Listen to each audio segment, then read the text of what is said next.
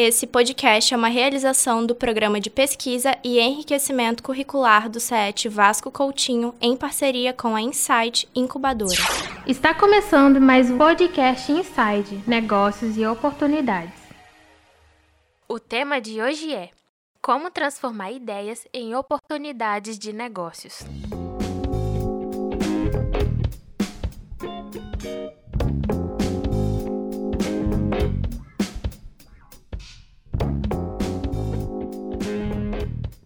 Everton Assis, professor, consultor de empresas e membro da diretoria do IESAMB.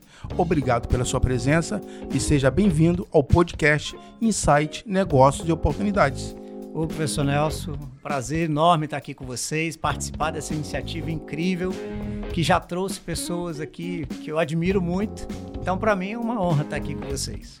Professor Everton, é, a ideia aqui hoje, com a sua experiência, com o seu conhecimento, é, é passar para os alunos a questão de transformar a ideia em negócio. Né? É, inicialmente, o que, que, você pode falar? Como transformar uma ideia para gerar negócio? Qual é o início de tudo? Bom, o início é a, a lâmpada acendendo na cabeça, a ideia. A questão é, nem toda ideia é uma oportunidade de negócio. Então, eu diria que o início, acendeu a lâmpada, primeiro passo para empreender seria avaliar se essa ideia se configura como uma oportunidade de negócio. Se sim, aí você inicia o seu processo empreendedor. É, mas assim, é, quando você fala é, a questão da oportunidade, é, a ideia é importante, né? Até porque é para você ter essa, é, esse pensamento para saber se ele vale a pena ou não, né? Não desistir da ideia, isso que eu tô, é isso que eu acho que importante. Exatamente. Então vamos lá. A primeira coisa que, que surge é: eu tenho a ideia de algo, a ideia de criar alguma coisa para um público específico.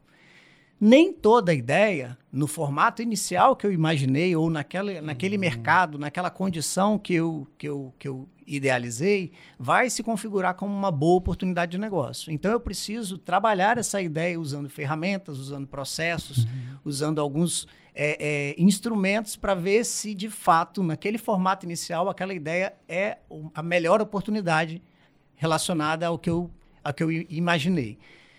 Testei, avaliei, vi que de fato é uma oportunidade, aí sim eu aprofundo, gasto tempo, gasto energia planejando para criar o um negócio. Eu não posso simplesmente acender a lâmpada, já criar o um negócio no dia seguinte estar tá com a porta aberta. Isso é que se deve evitar. E quais medidas iniciais que o empreendedor pode dar esse passo para ele avaliar se é, essa ideia é, tem, tem uma, é uma oportunidade ou não? Bom, é, como eu citei, né, o processo empreendedor ele passa, ele prevê, ele pressupõe etapas. Né? Então, acendeu a lâmpadazinha, a gente tem alguns, alguns mecanismos, algumas ferramentas, abordagens que a gente pode lançar a mão para ir aprofundar, para melhorar aquela ideia e testar a viabilidade daquela ideia. Então, tem algumas, tem algumas técnicas e algumas ferramentas que a gente usa para avaliar e para formatar a ideia, algumas delas associadas, inclusive, a, inclusive, à modelagem de negócios. E aí sim eu sigo no meu, na construção desse negócio a partir do momento que eu consigo formatar essa ideia como uma oportunidade de negócio. Sim. E, e hoje existem ferramentas é, ajuda né, que o, o, é, o empreendedorismo dá para esses estudantes para avaliar essa ideia? Sim. Bom, pra, em termos de ideia, a gente tem a ferramenta que talvez seja mais conhecida é o Business Model Canvas, que é uma ferramenta de modelagem da ideia de negócio, né, modelagem do negócio. É, ele me permite avaliar como, como essa, essa ideia vai ser implementada. E ali eu já consigo identificar alguns desafios, alguns gargalos que eu preciso, é, algumas barreiras, alguns, que eu, alguns desafios que eu preciso enfrentar para tirar aquela ideia da cabeça e, e transformar num negócio. Né? Uhum. Né? Então, o Business Model Canvas é uma ferramenta muito conhecida e muito usada para esse processo de modelagem. Existem outras, né? O Canvas da proposta de valor, o Círculo de Ouro, é, o mínimo produto viável. Nós temos várias ferramentas disponíveis, inclusive Existe livro de plano de negócio no mercado que trata dessas ferramentas e que traz essas ferramentas. Eu tive o prazer de escrever um capítulo sobre isso num livro de plano de negócios que está saindo agora, que saiu agora mês passado pela Alta Books. E lá eu faço essa lista de ferramentas e, e digo o passo a passo para usá-las. Sim, que legal. A gente vai é, é, entrar nesse assunto do livro que eu achei muito interessante. Agora, é, para os nossos ouvintes, quais são, o que, que você acha que são os principais erros mais comuns que, a, que as pessoas cometem é, ao testar uma ideia de negócio? Eu gosto de brincar sempre, é uma brincadeira séria, né? Que é a, o maior erro que o empreendedor comete é se apaixonar pela sua ideia de negócio. Se apaixonou, acabou. Ele fica cego, ele começa a fazer besteira, ele não consegue enxergar os sinais de alerta porque ele está apaixonado. E aí, depois de, muitos anos dando aula de planos de negócio na faculdade, e eu sempre via isso todo semestre, né? Os alunos apaixonados pela ideia de negócio, o projeto mostrando que o, que o negócio era inviável e eles insistindo. E aí eu resolvi criar uma palestra chamada Por que não se apaixonar por sua ideia de negócio? E aí na palestra eu brincava dizendo que a pessoa apaixonada faz algumas besteiras, que o cara, na verdade, a gente tem que amar, porque o amor tem um viés mais racional, e aí você conduz o planejamento bom, de maneira bom, menos bom. emotiva, digamos assim. Então eu diria que se apaixonar é o maior erro de todos. É, e, e, dado também ao histórico do brasileiro no empreendedorismo, esse apaixonar é, é fácil, né? Assim, é, é, mais atrativo do que você implementar um Canvas, por exemplo. Exato, né? A gente não tem a cultura de planejar e de usar ferramentas. Acendeu a lâmpada, a gente está com a porta aberta no dia seguinte, né? Assim, fazendo uma, uma brincadeira, exagerando na ideia. Mas é, o brasileiro, ele não é educado para planejar, ele não é educado para testar, para validar. Né? Isso não faz parte da nossa cultura. Essas gerações mais novas, da final do, do, do começo dos anos 2000 para cá, é que começaram a ter mais contato com o empreendedorismo nas grades do curso, sim, como sim. o Vasco Coutinho tem. Então, eles começaram a ser educados de maneira diferente da nossa, que a gente não, não tinha essa educação empreendedora na nossa infância. Né? E hoje isso já está presente nas escolas. Então, o brasileiro ele por natureza, né, latino-americano é um povo muito emotivo, então ele já tem essa tendência muito forte de se apaixonar e também a cultura de não planejar. E isso não é uma boa combinação, porque ao não planejar, ele aumenta demais o risco de perder dinheiro. É, essa questão do planejamento também é muito sério, né? Porque é, às vezes a gente acha que está planejando, mas não está planejando nada. Não. não é isso? Se você não usa uma ferramenta, uma abordagem, um recurso tecnológico, um software, qualquer coisa que seja que estruture o seu planejamento, que formate o seu planejamento, a chance de você estar pensando e deliberando sobre coisas que não são importantes é muito grande, porque você está muito influenciado pela paixão. Uhum. E qual é, o que, que você pode falar? Porque nós estamos numa instituição, Boas Coutinho, onde praticamente todos os cursos têm empreendedorismo. É... Você acha que, você acredita ainda que é, a formação do jeito que está, ela do empreendedorismo, ela é suficiente? É, como que você viu o ensino do empreendedorismo hoje no Brasil? Olha, o, o, o, ensino do empreendedorismo, né, ele é algo relativamente novo para nós brasileiros, né? Eu lembro assim que década de 90, a gente começou a falar de empreendedorismo nas faculdades. Né? Empreendedorismo para jovens, para crianças, isso tem coisa de 10 anos. Né? Então a gente está começando a aprender a ensinar empreendedorismo né? e a mudar essa cultura do brasileiro de, de empreender da maneira correta. Então, é, é, iniciativas como essa do Vasco Coutinho, né? É por isso que eu faço tanta questão de estar sempre aqui com vocês. Legal. Participo da incubadora, Bom. participo agora desse, desse, Tive a honra de ser convidado para o podcast, porque eu acredito muito que é através da educação empreendedora é que a gente vai transformar o país, vai transformar a condição econômica do país e a condição social, por consequência, a condição social do país. A pesquisa GEM já mostra isso há mais de 20 anos né, que países desenvolvidos são desenvolvidos porque investem em empreendedorismo por oportunidade, em educação empreendedora. Que legal. E voltando um pouquinho agora para a área de novos negócios, é, muitas pessoas reclamam que tem a ideia, mas não tem dinheiro para iniciar o um negócio. É isso mesmo? ou e que busca que aonde ele pode buscar as alternativas? Bom, é, eu diria que é, nesse momento a situação econômica financeira do país isso deve estar mais é, é mais é, perceptível, né? As pessoas estão com menos dinheiro e precisando mais empreender porque não tem fonte de renda. Mas vamos lá. É, existem é, é, programas de microcrédito, programas de incentivo e fomento ao empreendedorismo formais, né, inclusive ligado a governo de estado, governo federal, governo municipal em alguns lugares do Brasil. E existem os investidores de risco. Né? O investidor anjo é um deles. A pessoa, é, para ter acesso a esse tipo de financiamento, ele tem que ter algo que o, o investidor, seja ele o governo ou um, uma pessoa física, acredite que ele vai botar o dinheiro naquele negócio e que aquele negócio vai perpetuar, vai sobreviver e vai conseguir pagar, devolver aquele investimento.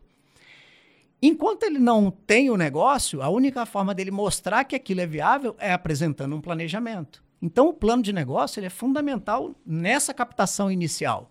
Né? Se não for por meio de um plano de negócio, provavelmente ele não vai conseguir acesso em banco, né, ou em algum outro programa de fomento ao empreendedorismo. Aí ele vai ter que recorrer ao que normalmente a maioria dos empreendedores recorre no início da sua jornada, que é, a gente chama de três Fs, né? Os amigos, a família e os fãs. Essas pessoas topam colocar dinheiro no projeto do professor Nelson porque eles acreditam no professor Nelson, independente da ideia. Se não for essa rede, as outras, os outros grupos de investidores, eles vão querer alguma garantia de que aquele negócio de fato é uma oportunidade boa de negócio que vai gerar dinheiro. Então, o plano de negócio é uma ferramenta muito importante nesse início de captação. Você falou de investidor anjo. Me explica na prática como é que isso funciona.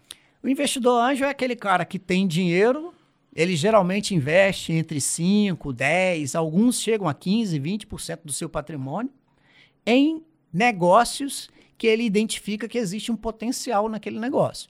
Então, eu posso ter uma ideia, fazer um plano de negócio e mostrar para um investidor anjo que eu tenho um, um negócio promissor em, em, minhas mãos e ele coloca dinheiro pessoal dele nesse negócio em troca de uma parte da empresa ou em troca de parte do resultado financeiro dessa empresa. Enfim, o contrato eles vão resolver como vão tratar. Ou também acontece de um investidor anjo identificar uma oportunidade que ele não quer tocar, porque ele normalmente não quer ficar preso a um negócio, e ele investe geralmente em mais de um negócio. E aí ele fala, professor Nelson, ó, tem uma oportunidade boa aqui, se, se você fizer um plano de negócio, eu coloco tantos, de, tantos por cento na sua mão para você montar esse negócio e a gente vira sócio. Então, existem casos também que o, o investidor anjo, ele meio que. E ele identifica a oportunidade e coloca o, o empreendedor para tocar aquilo e coloca dinheiro como sócio ou como tendo participação nos resultados da empresa. Sim. Agora, e, e se fala muito de startup, é isso mesmo, né? O que, que é uma startup? Então, startup hoje, se você pegar a literatura atual, é diferente da literatura dos anos 90. Lá nos anos 90, qualquer negócio que estivesse começando, a gente chamava de startup. Né? Hoje, a, a, o termo startup está muito associado a uma empresa de base tecnológica que seja escalável, que tenha condição de crescer muito rapidamente. E isso é, isso é fruto do momento que a gente viveu com a expansão das ponto .coms da vida, né, uhum. né, na década passada. E, e, e, e, o termo startup ele foi que sendo meio que modificado o entendimento dele. Hoje a gente trata startup uma empresa de base tecnológica que tem um potencial de crescimento rápido, que seja escalável, replicável, enfim. Ela é diferente de um negócio tradicional, por exemplo, de comércio, que tem um ponto físico, fixo num lugar, né? Por mais que você tenha franquias, ele não tem a mesma escalabilidade de um negócio de base tecnológica. Você tem um exemplo de uma startup assim que você possa ilustrar para a gente? Ah, eu tenho um amigo, por exemplo, que fez mestrado comigo que tem uma startup chamada Almoço Grátis. Como é que funciona? Fazer aqui uma propaganda para o meu amigo. Sim, sim. é, você se cadastra no, na plataforma deles e aí você recebe lá um, uma, um, uma, um direcionamento de um, de um estabelecimento para você fazer uma pesquisa num formato de cliente oculto, na técnica de cliente oculto. E aí você vai lá nesse lugar com esse com, essa, com esse direcionamento que a plataforma te dá. Você consome no lugar, por exemplo, você vai no Coco Bambu, eu sei que Coco Bambu é um cliente deles. Você vai no Coco Bambu, janta, sai do Coco Bambu, preenche aquele formulário, coloca lá o tanto que você pagou na sua conta e eles devolvem tantos por cento do que você gastou no seu jantar é, em troca dessa pesquisa que você fez como cliente oculto. Isso gera uma base de dados e eles devolvem para o para o empresário que é cliente deles, já o dado tratado é uma startup. É daqui? É, Capixaba. Aqui? Olha, que legal. Na verdade, é uma mistura de Capixaba com o pessoal de São Paulo, mas eles estão aqui. Nossa, interessante. Almoço grátis. Almoço grátis. É um aplicativo, almoço grátis. É, eles têm rede social, né? Eles têm Instagram e tem o, uma, o site, uma plataforma onde você se cadastra. Que legal.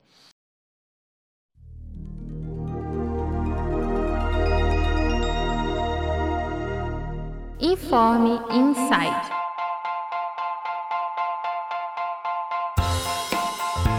Atenção, empreendedoras que desejam desenvolver suas competências e aumentar sua capacidade de execução. Vem aí o seminário Sebrae Mulheres que Fazem Acontecer. O evento será no dia 29 de setembro, das 8 da manhã à 1 da tarde. Para mais informações, acesse o site do Sebrae Espírito Santo.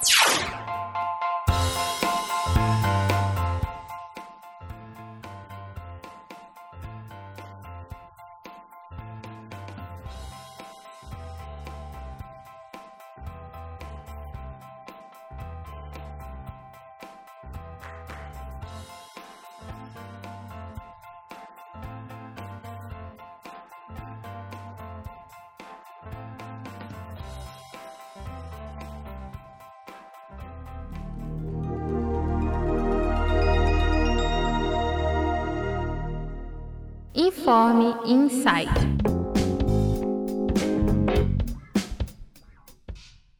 É, você pode citar algum exemplo de algum negócio, né, que hoje está no mercado, que surgiu dentro de uma instituição de ensino?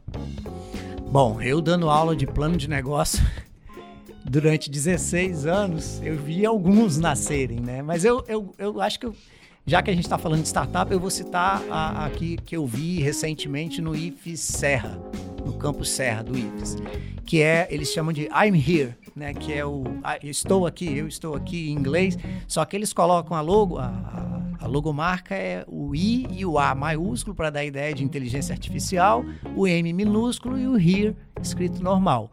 Essa startup surgiu dentro do curso de tecnologia do IFES com uma, uma um trabalho entre alunos e professores. É, ela é uma startup que prevê fazer chamada de públicos né, em sala de aula. A gente que dá aula sabe que turmas grandes, por exemplo, tomam um tempo muito grande da aula, por meio de foto. Então a pessoa pega o aplicativo, tira uma foto da sala, o aplicativo reconhece o rosto e diz quem estava presente na sala, consequentemente, quem não está ali recebe falta. Resumindo bem a ideia é isso.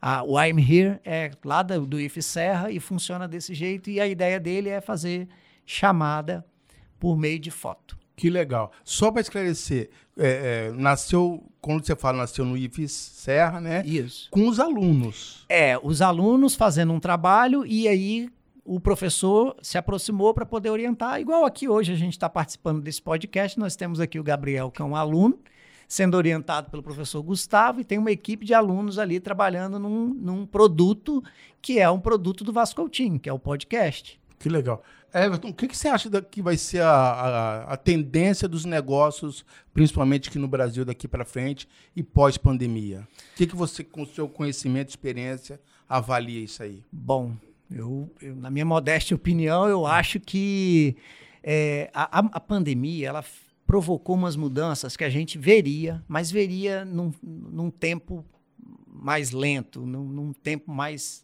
prolongado. Né? A pandemia acelerou muito, por exemplo, a digitalização dos negócios, acelerou muito a criação de canais para comunicação e acesso a produtos. Então, é, isso provocou uma mudança no brasileiro que é acreditar, que é ficar menos desconfiado, eu diria. Não é acreditar, mas ficar menos desconfiado de compras online. Então, nosso comportamento de consumo também mudou muito. A gente hoje compra mais coisas online do que comprava antes da pandemia, fruto também do, do distanciamento e da evolução que essas empresas precisaram passar para responder àquele contexto do momento de, de, de isolamento. É, isso trouxe algumas consequências. Por exemplo, hoje a gente está mais preocupado com qualidade, né? a gente está mais exigente. A gente hoje entende os negócios como algo que precisa crescer um pouco mais rápido. Então a gente está mais olhando, mesmo para as empresas tradicionais, nós estamos olhando para elas num formato mais de startup, de crescimento mais rápido, de uma arrancada mais rápida logo no começo. Né? A gente hoje exige que as empresas sejam máximo digitalizadas possível. Então elas estão muito no mundo digital e não vão ter como não terão como não estar nele. É, eu diria que essas talvez sejam as principais mudanças que vão é, exigir dos negócios, do empreendedorismo, do empreendedor, um olhar especial se ele quiser estar aqui nos próximos 10 anos. Né? A gente vê, o IBGE divulgou recentemente que a taxa de mortalidade das empresas em 10 anos partir de, de, de 2010 foi de 80%. Né? E isso tende a se manter para, principalmente para aqueles negócios tradicionais que ainda não entenderam que precisam se adequar a essa nova realidade, a esse novo normal, né, que a gente acostumou é, a falar na é. pandemia. Agora, é, é interessante você falar isso, porque é, existe, assim, evidentemente, agora uma procura por, por, também por essas, essas, empresas de uma, uma, uma mão de obra qualificada, né? Exatamente. Como preparar esses profissionais, Everton? É, porque a partir do momento também que muda esse comportamento, você fala da, do, do, consumidor mais exigente, é, muda, tem que se mudar também o, o, a metodologia de ensino. Eu estou certo? É isso mesmo? Exato. Eu, eu não vou me, não vou ousar entrar na área pedagógica, porque não é minha formação, mas é, a galera de pedagogia discute muito isso, né? Que o, o, jeito da gente ensinar, e nós somos professores, a gente tem visto isso dentro de sala de aula, né, professor? O jeito de ensinar precisa ser diferente, né?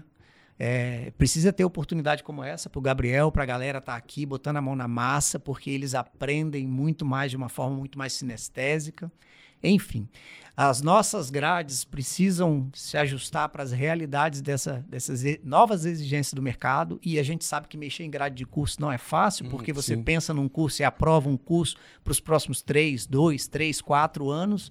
E, e, e, antes desse curso se concretizar, você já tem que estar tá ajustando, fazendo atualização na grade dele em, alguns, em algumas situações, enfim. Mas eu diria que o que as empresas hoje estão buscando? que é também fruto. Isso já vinha acontecendo, só que a pandemia, é, eu acho que, que deu uma, uma ênfase maior a isso, que é o empreendedor que não quer ter um negócio próprio, empreender na empresa de alguém, que é o intraempreendedor sim, ou sim, intraempreendedorismo. Né? As empresas estão buscando essa pessoa, porque sabe que o curso nem sempre dá conta de ter uma grade atual suficiente para entregar o que ela precisa no final de 2022. Mas se a pessoa tiver o perfil de empreendedor como funcionário, se ele se comportar de maneira intraempreendedora, ele é um funcionário que vai dar o resultado que ela precisa. Porque uma das características do empreendedor é estudar, ele gosta de aprender, ele gosta de desafio. Então esse cara consegue dar respostas, mesmo que a grade do curso dele não tenha levado aquilo que a empresa está precisando naquele momento. Exatamente, exatamente. E não sei se você concorda comigo, e eu sempre falo, às vezes a gente é uma voz solitária, mas que eu acho que nós, depois da pandemia também, eu acho que a gente precisa estourar uma, estourar uma bolha para a gente levar. Né? Eu acho que o mercado ele precisa conhecer quem é, por exemplo, o Vasco Coutinho, e o Vasco Coutinho precisa conhecer também quem é o mercado. Eu acho que é, nós estávamos, ou ainda estamos, muito longe um do outro. Né? Eu acho que essa, isso também precisa ser é, discutido. Não, sem dúvida, né? Essa, essa distância entre academia e, e, e, mercado consumidor de mão de obra, né? as empresas, ela, ela não é de hoje, não vai ser resolvida no curto prazo, mas a gente precisa de fato de iniciativas que, que tentem minorar essa distância, os efeitos nocivos dessa distância. Né? A gente tem que tentar aproximar de alguma forma. Né? Do, no início da pandemia, eu e esse amigo da, da, do almoço grátis e um outro professor do IFES, é, a gente começou um projeto chamado A3 Ciência e Negócio, até fizemos uma, uma, algumas palestras por aqui. E a ideia era essa: aproximar a academia dos negócios. Né? Trazer a ciência de maneira menos difícil na cabeça sim, das pessoas. Sim, Porque quando fala em ciência, acha que é algo complicado. Né? Então a ideia era, era, tentar aproximar isso. Eu acho que as empresas estão começando a entender isso, né? Estão buscando aí os hubs de inovação, por exemplo, são, são exemplos clássicos disso. A empresa tentando ali se aproximar. Eu acho que o futuro nosso a incubadora do Vasco Coutinho vai, vai ter aqui dentro, no futuro, algo no formato de um hub, onde a empresa de, de Vila Velha vai botar aqui dentro alguns funcionários, tipo o Itaú Cubo faz, alguns funcionários para trazer o problema aqui e os alunos, junto com os professores, discutir, buscar soluções. E, e aí aprende o aluno, aprende a empresa e todo mundo sai ganhando. Rapaz, esse é meu sonho. Então, que seja realizado. Será? Fazer, nós estamos acabando, mas eu vou te fazer um desafio e eu sei que você vai topar, porque o seu conhecimento é vasto. Nós temos aqui no Vascotinho vários cursos. Certo. Eu queria que você relacionasse o curso com a tendência de mercado. Por exemplo, produção de moda. Então, agora, essa geração mais nova, né? Está muito engajada na questão da sustentabilidade. As empresas estão muito preocupadas com o ESG, né, que é uhum. a sustentabilidade no seu sentido mais amplo, social, ambiental, econômico. Então eu acho que essa galera da moda vai caminhar cada vez mais para um consumo mais consciente, para um consumo mais sustentável, para coisas mais personalizadas, mais customizadas. Eu diria que isso é uma tendência muito forte. Agora, no curto prazo, Talvez isso ainda não seja algo muito promissor por causa da situação econômico-financeira do país e do planeta. Né? Nós vivemos um baixo crescimento global, da economia global. Mas no médio e longo prazo, eu acho que o caminho vai ser esse: customização, personalização e consumo consciente, reaproveitamento, reutilização de algumas Joia. coisas. Economia circular. Nós temos o curso de jogos digitais também, onde fazem, faz, abolam jogos mesmo. Então, os jogos digitais, isso já já está muito presente. Eu, por exemplo, em consultoria, eu tenho tentado usar muito jogo para treinamento, para trabalhar algumas questões dentro das empresas. Né? A gamificação, existe muito, existe muito material. Aqui do lado do Vasco Coutinho tem uma empresa chamada Ludofink, Sim. de uma amiga, que inclusive uma delas é professora aqui. é. Eu admiro muito o trabalho deles, uso o material deles, já usei mais de uma ferramenta deles e eu acredito que a gamificação ela é muito importante, não apenas para entretenimento, mas ela vai estar tá cada vez mais associada à educação e à reabilitação, por exemplo, de pessoas com, com, com problemas é, é, de neurológicos, mentais, enfim. Eu acredito que a gamificação tem um papel muito importante nesse, nesse caminho e é uma área que não é tão explorada assim. Estética. A estética é um setor que não se abalou com a pandemia. Sim, exatamente. Então, a estética é um setor à parte, né? Ele tem, a sua, ele tem uma natureza diferenciada dos demais. Eu acho que a estética também vai estar preocupada com sustentabilidade, mas a questão da identidade vai estar tá mais forte, na minha opinião, nos trabalhos, nas discussões de estética, né? É a pessoa, é, a gente vê isso muito com roupa, por exemplo, né? Qual é o, é o, modelo ideal? O modelo ideal é o modelo do seu corpo. Qual vai ser a maquiagem ideal? A maquiagem ideal vai ser aquela que você acha que é ideal para você, que você se sente bem, que você está feliz. É, o procedimento ideal, o procedimento estético ideal é aquele que vai te trazer felicidade, que vai te trazer prazer, que vai te trazer qualidade de vida. Então, eu acho que essa questão de muito da pessoa olhar para ela mesma e para a questão de ser feliz, de, de ter uma vida saudável. Isso também vai, vai permear os trabalhos de estética. Professor Everton, nós temos alunos de rádio e TV aqui que nos apoiam assim maravilhosamente bem que, que vocês podem, o que, que você pode falar para eles em termos de, desse mercado deles? Esse é um mercado que eu não domino muito, mas eu vou, tentar, vou usar aqui algumas, alguns pitacos. Eu acho que essa galera né, de rádio e TV tem um papel muito importante e agora um desafio muito grande que a gente está vendo, né? Os meios de comunicação sendo muito questionados né, no Brasil, sendo muito desacreditados, é, e, e, eles têm um desafio muito grande de reconquistar essa confiança, uma responsabilidade muito grande, e eles é, podem fazer isso por meio de novas soluções, né? De levar informação para esse público que hoje tem dificuldade de ter, de ter acesso, não tem muito acesso à informação, ou que tem que, que quer ter a informação por canais diferentes dos tradicionais que a gente consome, a gente mais velho de outra geração consome. Então eu diria que eles têm que ficar atento a, esse, a esses, essas oportunidades ligadas à mudança cultural e à mudança na, na preferência dos consumidores por informação. Né? A gente hoje já não quer mais o jornal impresso. Tá certo, mas a gente continua querendo informação. Né? E hoje a informação é que nos procura, a gente não procura mais a informação, eles têm que ter consciência disso e tem que pensar em soluções que levem a informação e a informação encontre a pessoa, e não o contrário. Professor Everton, estamos, infelizmente estamos terminando, mas assim, eu poderia estar conversando com você aqui, rapaz, horas e horas, porque realmente é, é um ensinamento muito grande. Só quero te agradecer muito obrigado em nome de, da, da Insight Incubadora. Foi uma honra. Espero que esses encontros continuem. Né? Você, você sempre foi um parceiro da Insight, é, realizando oficinas. Muito obrigado. Ah, eu que agradeço a oportunidade. Como eu disse no começo, foi uma honra estar aqui. Por aqui passaram pessoas que eu admiro muito, então para mim é um privilégio poder participar, é, contribuir para o trabalho, né? não apenas do Vasco Coutinho, da incubadora, mas também para o trabalho dos alunos, porque esse tipo de iniciativa é muito importante para eles também, não apenas para a gente, para a gente colocar o nosso ponto de vista, mas para eles também. Então agradecer aí o Gabriel, o, o professor Gustavo, a equipe toda e dizer que estou à disposição. A gente segue aí nessa parceria, é só convidar que eu apareça. Obrigado, professor. Obrigado. Esse foi mais um podcast Inside Negócios e Oportunidades. Esse episódio foi produzido pelos alunos de Rádio e TV do SET Vasco Coutinho. Na direção, professor Gustavo Belo e Nelson Cardoso. Alunos: Gabriel Viana, Gabriel Patrocínio, Haru Esperandil, Joyce Oliveira e Ara Guidini.